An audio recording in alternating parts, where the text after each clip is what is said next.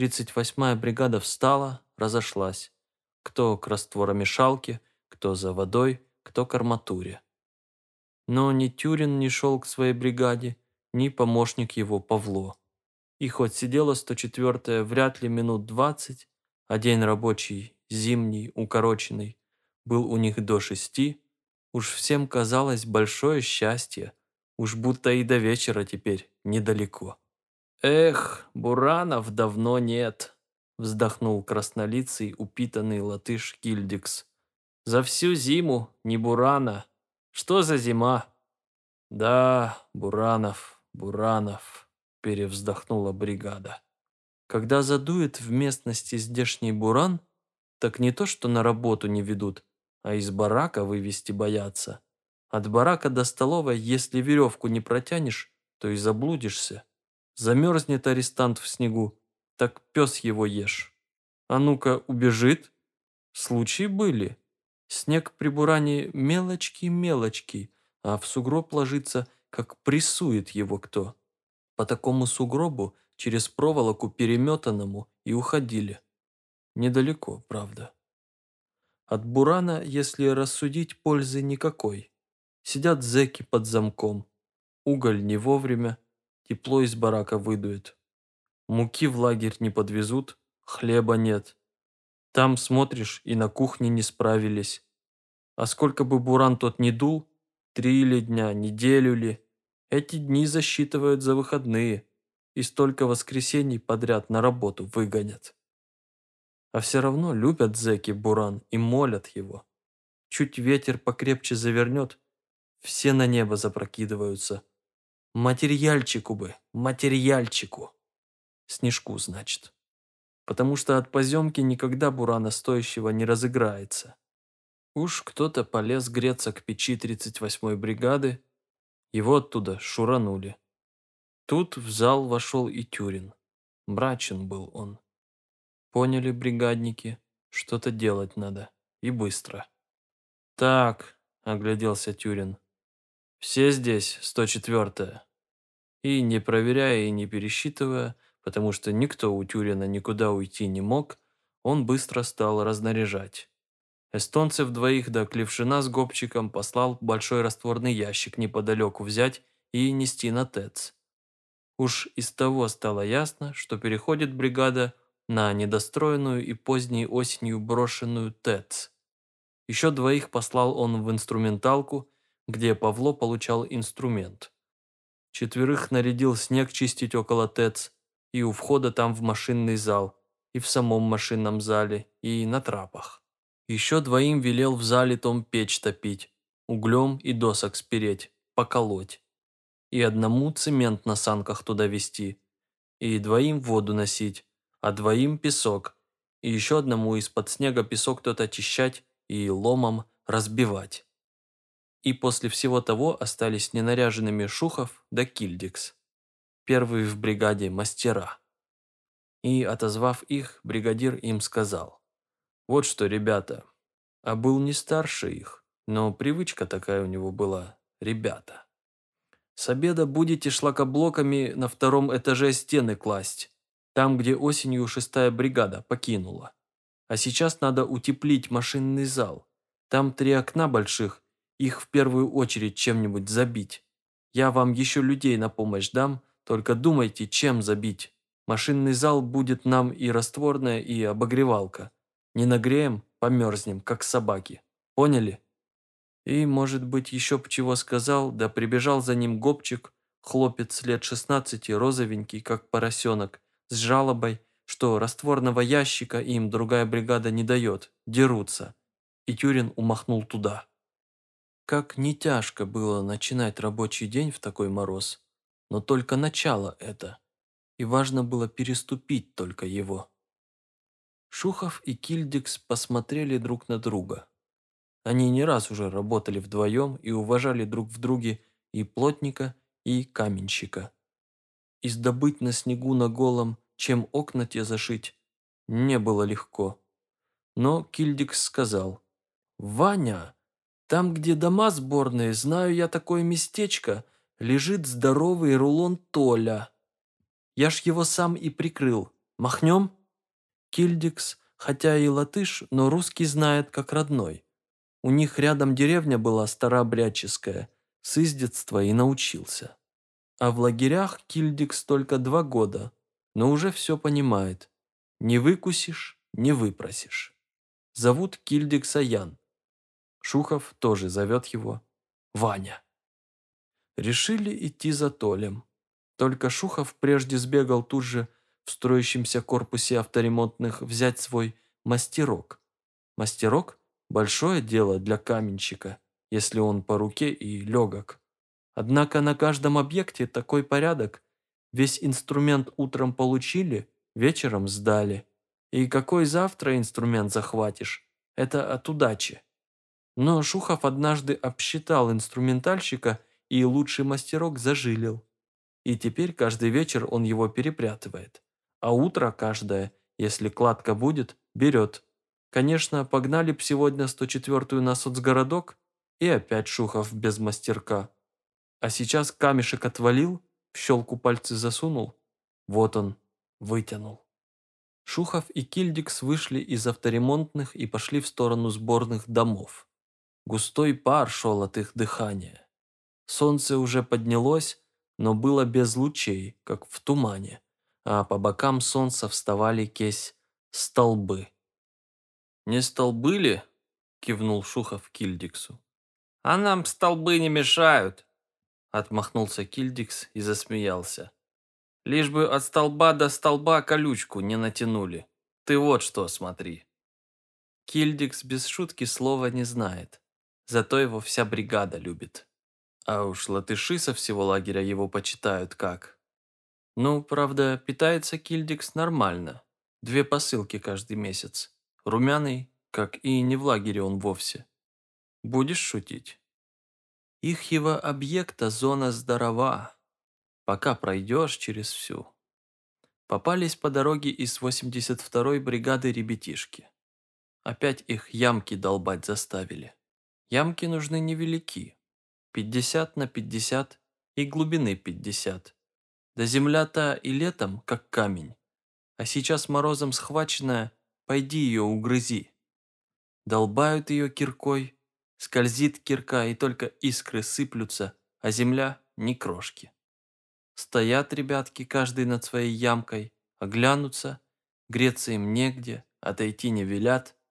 Давай опять за кирку, от нее все тепло. Увидел среди них Шухов знакомого одного, Вятича, и посоветовал. «Вы бы, слышь, землерубы, над каждой ямкой теплянку развели, она б и оттаяла, земля-то». «Не велят», – вздохнул Вятич. «Дров не дают. Найти надо». А Кильдикс только плюнул. «Ну скажи, Ваня, если б начальство умное было, разве поставило бы людей в такой мороз кирками землю долбать?» Еще Кильдикс выругался несколько раз неразборчиво и смолк. На морозе не разговоришься. Шли они дальше и дальше и подошли к тому месту, где под снегом были погребены щиты сборных домов. С Кильдиксом Шухов любит работать. У него одно только плохо. Не курит, и табаку в его посылках не бывает. И правда, приметчив Кильдикс. Приподняли вдвоем доску, другую, а под них Толя рулон закатан. Вынули. Теперь как нести? С вышки заметят. Это ничто. У попок только та забота, чтобы зэки не разбежались. А внутри рабочей зоны хоть все щиты на щепки поруби. И надзиратель лагерный, если навстречу попадется, тоже ничто. Он сам приглядывается, чтоб ему в хозяйство пошло. И работягам всем на эти сборные дома наплевать. И бригадирам тоже. Печется об них только прораб вольный, да десятник из зэков, да Шкуропатенко долговязый. Никто он, Шкуропатенко, просто зэк, но душа вертухайская. Выписывают ему наряд по временку за то одно, что он сборные дома от зэков караулит, не дает растаскивать. Вот этот-то Шкуропатенко их, скорее всего, на открытом прозоре и подловит. «Вот что, Ваня, плашмя нести нельзя», – придумал Шухов. Давай его стаймя в обнимку возьмем и пойдем так легонько, с собой прикрывая. Издаля не разберет. Ладно, придумал Шухов. Взять рулон неудобно, так не взяли, а стиснули между собой, как человека третьего. И пошли. И со стороны только и увидишь, что два человека идут плотно. А потом на окнах прораб увидит этот толь, все одно догадается, высказал Шухов. А мы при чем? Удивился Кильдикс. Пришли на ТЭЦ, а уж там, мол, было так. Неужто срывать? И то верно. Ну, пальцы в худых рукавицах окостенели, прям совсем не слышно. А валенок левый держит. Валенки – это главное. Руки в работе разойдутся. Прошли целиною снежной, вышли на санный полос от инструменталки к ТЭЦ. Должно быть, цемент вперед провезли. ТЭЦ стоит на бугре, а за ней зона кончается. Давно уж на ТЭЦ никто не бывал, все подступы к ней снегом ровным опеленаты. Тем ясней полос санный и тропка свежая, глубокие следы, наши прошли. И чистят уже лопатами деревянными около ТЭЦ и дорогу для машины. Хорошо бы подъемничек на ТЭЦ работал. Да там мотор перегорел, и с тех пор, кажись, не чинили. Это опять значит, на второй этаж все на себе. Раствор и шлакоблоки. Стояла ТЭЦ два месяца, как скелет серый, в снегу, покинутая. А вот пришла 104-я. И в чем ее души держатся? Брюхи пустые, поясами брезентовыми затянуты. Морозяка трещит, ни обогревалки, ни огня искорки. А все ж пришла 104-я, и опять жизнь начинается. У самого входа в машинный зал развалился ящик растворный. Он дряхлый был, ящик. Шухов и не чаял, что его донесут целым. Бригадир поматюгался для порядка, но видит, никто не виноват. А тут катят Кильдик с Шуховым, толь меж собой несут. Обрадовался бригадир и сейчас перестановку затеял. Шухову трубу к печке ладить, чтоб скорее растопить, Кильдиксу ящик чинить, а эстонцы ему два на помощь, а Сеньке Клевшину на топор и планок долгих наколоть, чтоб на них толь набивать. Толь-то уже окна в два раза. Откуда планок брать? Чтобы обогревалку сделать, на это прораб досок не выпишет. Оглянулся бригадир, и все оглянулись, один выход. Отбить пару досок что, как перила к трапам на второй этаж пристроены. Ходить, не зевать, так не сваришься. А что ж делать? Кажется, чего бы зэку 10 лет в лагере горбить? Не хочу, мол, да и только. Волочи день до вечера, а ночь наша. Да не выйдет. На то придумана бригада. Да не такая бригада, как на воле, где Иван Иванычу отдельно зарплата и Петру Петровичу отдельно зарплата.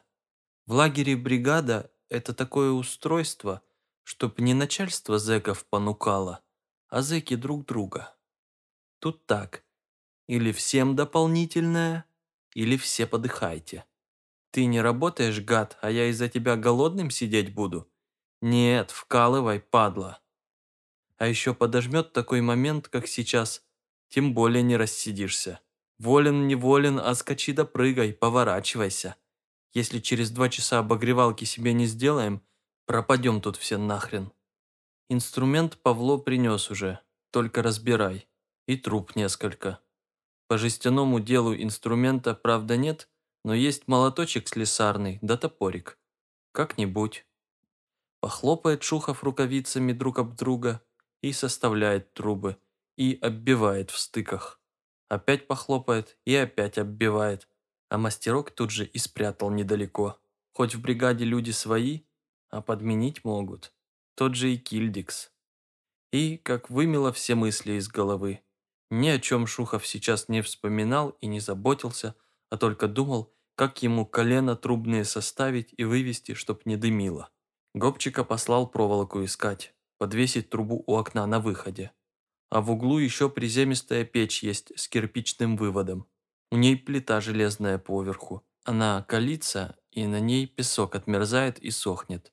Так ту печь растопили, и на нее ковторанг с фитюковым носилками песок носят. Чтоб носилки носить, ума не надо. Вот и ставит бригадир на ту работу бывших начальников. Фитюков, кейс, в какой-то конторе большим начальником был. На машине ездил. Фитюков по первым дням на Ковторанка даже хвост поднял, покрикивал. Но Ковторанг ему двинул в зубы раз. На том и поладили. Уж к печи с песком сунулись ребята греться, но бригадир предупредил. «Эх, сейчас кого-то в лоб огрею. Оборудуйте сперва». Битой собаке только плеть покажи. И мороз лют, но бригадир лютей. Разошлись ребята опять по работам. А бригадир, слышит Шухов тихо Павлу. «Ты оставайся тут, держи крепко. Мне сейчас процентовку закрывать идти». От процентовки больше зависит, чем от самой работы. Который бригадир умный, тот не так на работу, как на процентовку налегает. С ей кормимся. Чего не сделано, докажи, что сделано. За что дешево платят, оберни так, чтоб дороже. На это большой ум у бригадира нужен. И блат с нормировщиками. Нормировщикам тоже нести надо. А разобраться, для кого эти все проценты? Для лагеря. Лагерь через то со строительства тысячи лишние выгребает, да своим лейтенантам премии выписывает. Тому ж волковому за его плетку. А тебе хлеба 200 грамм лишних в вечер. 200 грамм жизнью правят. На 200 граммах Беломор-канал построен.